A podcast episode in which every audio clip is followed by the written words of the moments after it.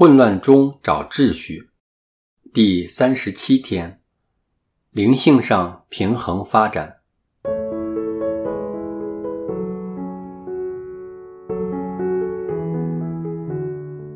身为基督徒，我们有没有平衡的生活是十分重要的。除了身心灵彼此之间的平衡之外，我们在灵性生活上的平衡也不容忽视。有些弟兄姊妹特别偏好某一方面的灵修生活或习惯，这些偏好导致他们侧重某一方面的灵性发展。而忽略了其他方面的平衡发展需要。以下是一些例子：某些教友的祈祷生活只着重念经，虽说念经有其益处，但却往往缺乏聆听的元素。若到了执着或沉迷的地步，就会令祈祷生活变得公式化，甚至会有念顺口溜的情况出现。为了念经而念经，有交差之嫌。有些教友特别倚重礼仪，把所有投放在灵性生活的时间，都用于参与各种礼仪，而缺乏了与其他教友的互动，例如参加信仰团体，或其他信仰培育及阅读圣经。有些教友则十分好学。不断参加各种灵修讲座或课程，或吸收不同的网上信仰资料，不放过任何进修的机会。他们的学习精神可嘉，但却往往为了增进知识而去学习，有囤积知识之嫌，不能好好的把所学的消化及应用于生活中，对自己的灵性成长帮助不大。有些教友则十分热衷服务，参加很多不同的善会或教会职务，特别是那些以服务为主的组别，导致生活时间表堆积着密密麻麻的工作服务，令身心灵都疲累，甚至出现因为种种压力而引致过度劳累，影响身体及生活上其他方面的需要，以及与其他人。尤其是与家人的关系，严重时，这些教友可能以后不再愿意付出及参与服务，甚至因此远离教会。这是我们个人、堂区、信仰团体及整个教会需要正视的问题。原来，极度劳累 （burn out） 不止发生在职场上，在教会内也常见。原因是因为肯为教会工作的人不多，所以每当有人愿意贡献自己为教会工作时，都会出现能者多劳的情况，令很多有心有力的教友出现极度劳累的状况。但为什么会有这样的情况呢？美国一家天主教机构 Dynamic Catholic 对美国教友做了一个调查。发现，在一般天主教堂区内，有一些教友十分活跃的积极参与，亦有一些教友是十分闲散而抽离的。而最令人意想不到的，就是那些最活跃及积极参与的教友，大概只占登记教友的六至七个百分比，但他们却同时担任了堂区内八成以上的义务工作。及捐助堂区八成以上的财政需要，这样的调查结果对这家机构来说是十分惊人的发现。于是，他们希望找出各种缘由。根据他们进一步的研究，这些最积极活跃的教友拥有四个共同特质，就是他们都着重四方面的平衡发展，分别是祈祷、学习。慷慨及福传。这个研究结果为我们带来很重要的启示。在个人方面，如果我们希望成为一个名副其实以及有秩序的基督徒的话，我们除了要在生命中的各层面找到平衡之外，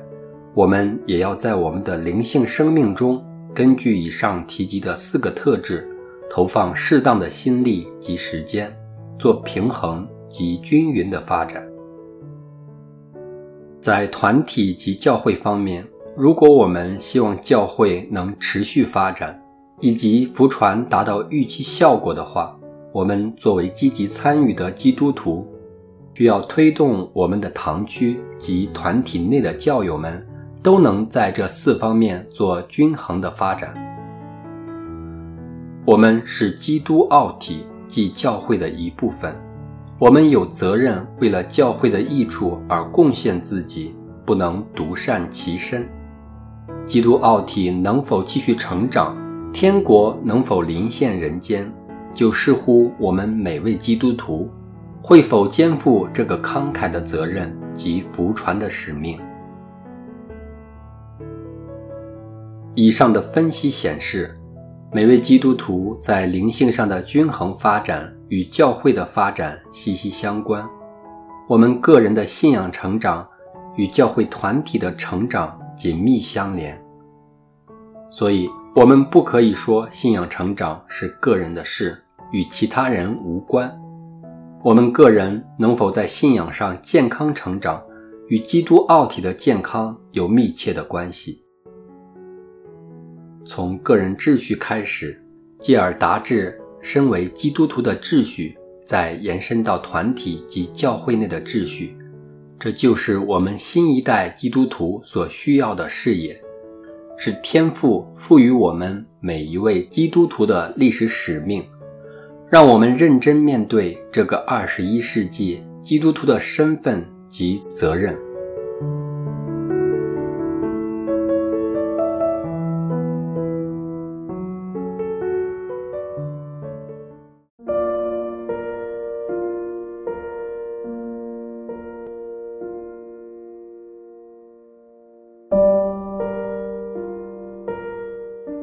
在你的信仰生活中，有没有一些偏好令你侧重于某方面的发展，而忽略了其他方面呢？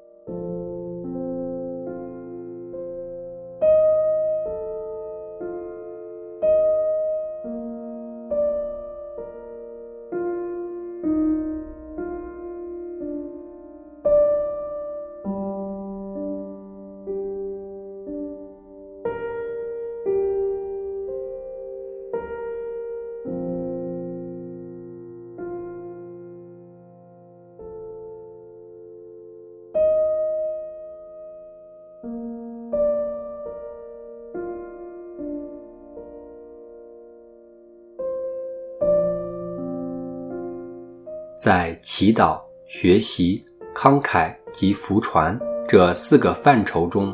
有哪方面是你忽略了的呢？原因是什么？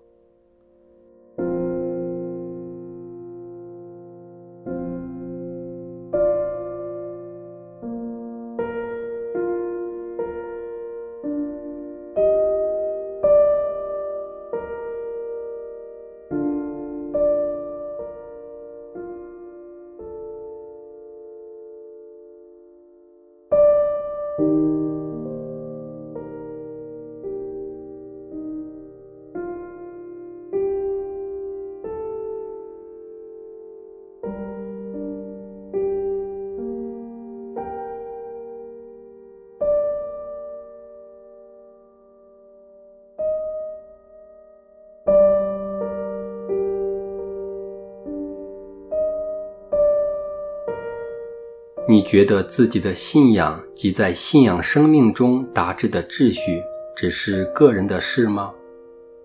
这篇反思对你在这方面有什么启示？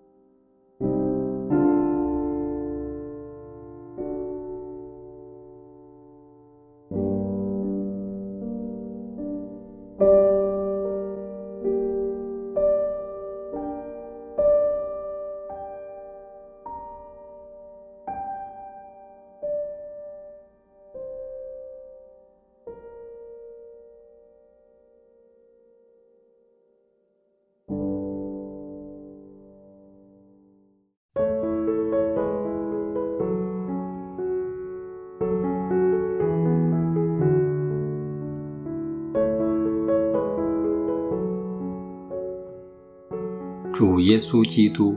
我以往不知道我个人的信仰生活，不只是影响自己，也影响教会的其他弟兄姊妹。原来我这个想法是很自私的，既不尊重自己是教会的一份子，也不尊重你作为基督奥体的领导角色。感谢你再次让我看清楚自己的身份及角色。今天你给我的觉醒，提示我要更努力去整顿自己的信仰灵性生活，成为你真正的追随者，名副其实的基督徒，平衡个人信仰成长及对外传扬福音的使命。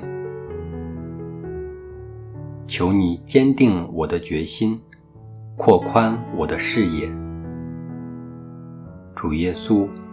我愿意任由你的差遣，去完成天父的旨意。愿光荣归于父及子及圣神，起初如何，今日亦然，直到永远。阿门。